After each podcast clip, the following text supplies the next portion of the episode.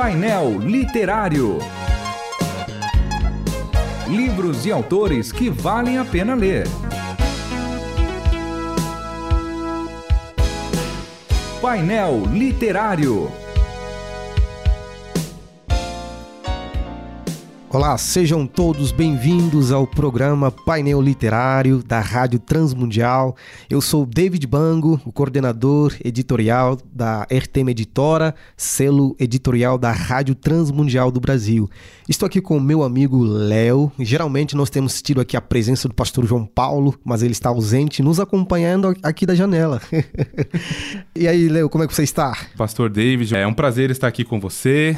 Eu sou Leonardo Ronda Bastos, trabalho trabalho no departamento de cursos bíblicos para ouvintes uh, aqui da Rádio Transmundial e também atuo no departamento de atendimento ao público da RTM. É um prazer mais uma vez estar aqui no painel literário. E como sempre, uh, nós trazemos novidades aqui, não é mesmo, Leo? O que é que nós temos hoje para apresentar aos nossos ouvintes? Querido pastor David, nós temos aqui em mãos, é uma pena que os nossos ouvintes não possam contemplar e nem tocar, mas esperamos que eles possam fazer isso, não é? Nós estamos aqui com o grego diário, 70 estudos do Novo Testamento em grego do querido, amado, nosso querido amigo, reverendo Pastor Paulo Won. Maravilha!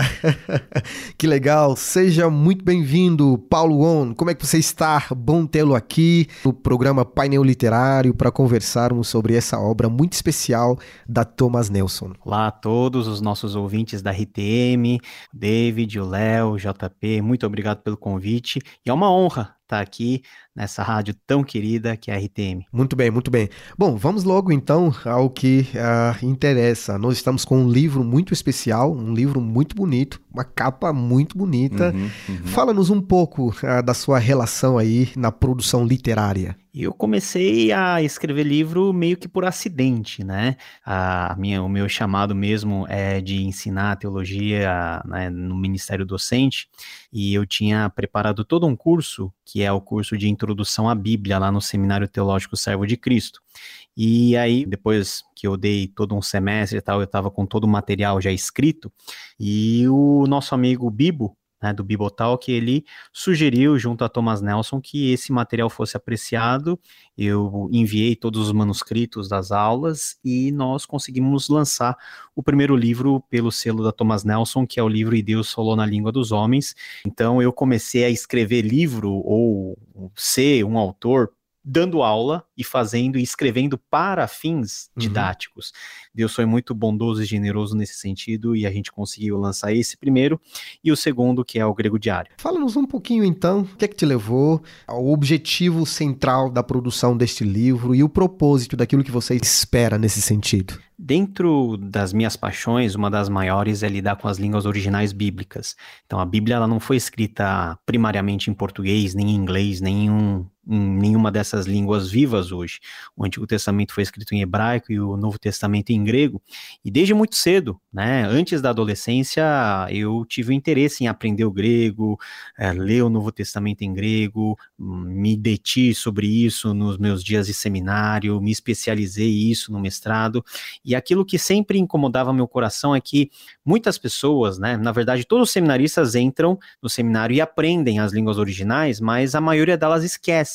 Esquece por vários motivos, né? O primeiro é que é difícil mesmo e a pessoa quer esquecer, nunca mais quer ver grego na vida ou hebraico na existência. Mas outro motivo é que a pessoa, né, o, o estudioso, o teólogo, ele perde o contato com as línguas originais depois que ele tem que as usar para fazer a prova e para passar no seminário. Então, uma pessoa, até por causa da rotina tarefada da vida, uh, não tem tempo para ler a Bíblia no original, não tem tempo para fazer um estudo detido. E eu comecei a produzir vários vídeos no YouTube com o intuito de todos os dias com um versículo explicar gramática, ensinar a ler, a explicar sobre pontos exegéticos importantes. E o Grego Diário nasceu como um programa dentro do meu canal no YouTube. Uhum. Depois nós compilamos tudo aquilo e nós preenchemos com mais alguns textos e nós chegamos numa seleção de 70 textos, desde os mais importantes do Novo Testamento até os mais os menos tão relevantes e os que não estão tão em foco, mas que têm uh, análises gramaticais, exegéticas e de aplicação muito importantes para que a pessoa possa, e esse é o objetivo central, uhum. assimilar as línguas originais dentro do contexto devocional. Eu queria, viu, Paulo, aproveitando essa tua última palavra, pegar um ganchinho aqui e já entrar, né? Porque às vezes o, o, a pessoa tá ouvindo a gente falando, ixi, línguas originais, grego, hebraico, o que, que eu tô fazendo aqui, né? e aí pode até a pessoa pode ficar um pouquinho assustada, mas o, o, o, teu livro ele é profundamente distinto de tudo que a gente tem em, em, português e você reconhece isso, né? De tal forma que até mesmo aquela pessoa que está desejando uma introdução, é, ou até mesmo assim que nunca tenha visto nada parecido, o teu material ele é tão assim profundo e acessível que qualquer pessoa pode, por exemplo, abrir a, a, a Bíblia em João 1, 1, não é? Que é aqui na página 27, que é a análise que você faz, e tem uma estrutura muito simples, não é? Tem a transliteração aqui que a pessoa pode ler no nosso português, então ela vai ler e vai falar grego ao mesmo tempo, né? E você poderia falar um pouquinho, Paulo, para nós? Sobre claro. essa estrutura? Claro, claro. Na verdade, esse livro não foi escrito só para os seminaristas ou para os peritos. Ah, o que eu quero mesmo, né, e a minha intenção oculta, mas não tão oculta assim, é que muito mais pessoas tenham despertado o amor pela palavra de Deus e nas línguas originais. Então, toda a introdução, ela foi desenvolvida para que você conheça um pouquinho da língua grega, aprenda as questões mais básicas de fonética, e em cada capítulo, né, uh, nós temos um trechinho curto de um versículo, seguido do vocabulário. Então, eu explico quais são as palavras que compõem esse texto.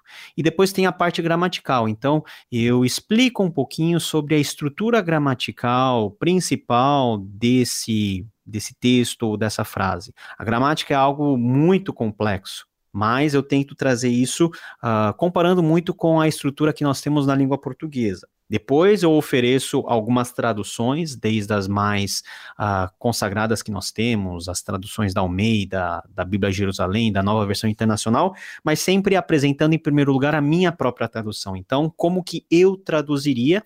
E em muitos locais eu traduzi de propósito diferente para dar uma nuance e para dar margem para comparação com outras versões que eu coloco logo em seguida. Depois tem a parte de observação exegética, aonde eu entro um pouquinho mais fundo para discernir o sentido, as estruturas, para a gente analisar junto qual que é a ênfase teológica que nós temos nesses textos e por fim, aí já é uma questão de missão minha, sempre nós tentarmos aplicar. Eu acho que isso faz toda a diferença, não é, Paulo? E eu me lembro de uma live sua, não lembro quando foi, com quem foi. Sabe quando a gente ouve, lê e guarda aquilo e não sabe de onde, mas aquilo fica no coração e você falando, eu lembrei de você mesmo. Uhum. Dizendo que a melhor tradução bíblica ou das escrituras é aquela que a gente lê, entende e aplica, não é alguma coisa isso, assim. Isso.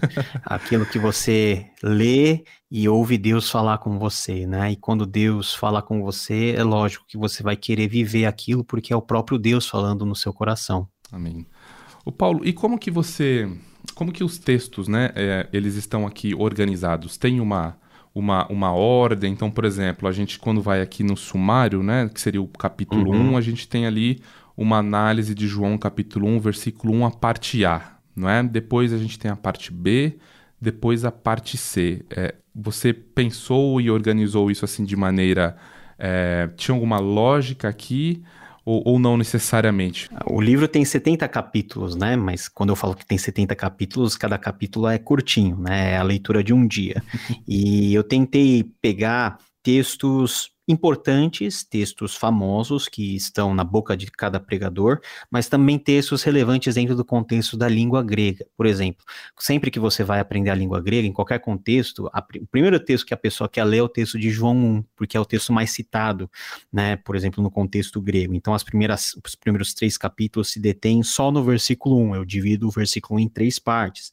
Temos textos também importantes em termos cristológicos. Então, eu sempre tento trazer a ênfase em textos que falam sobre Jesus, sobre o ministério de Jesus, o que, que Jesus significa para nós, os ensinos de Jesus. Então, tem uma parte longa aqui que eu exploro a oração do Pai Nosso, algumas outras partes relacionadas com as teologias que não são propriamente ditas, né, ou que saíram da boca de Jesus, mas saíram da boca de outros apóstolos, como Paulo, por exemplo, ou como João, mas que são muito importantes porque falam justamente sobre Jesus e o que ele fez por nós. Então, o livro, ele tem a intenção de cavucar sobre o texto grego, mas também tem a intenção de nós, por meio desse texto grego, conhecermos melhor Jesus Cristo, o que, que ele é, o que, que ele fez. Bom, nós estávamos conversando com Paulo Gon, é, com uma preciosidade Grego Diário é o mais recente lançamento da Thomas Nelson, é um dos lançamentos, um dos primeiros lançamentos de 2023.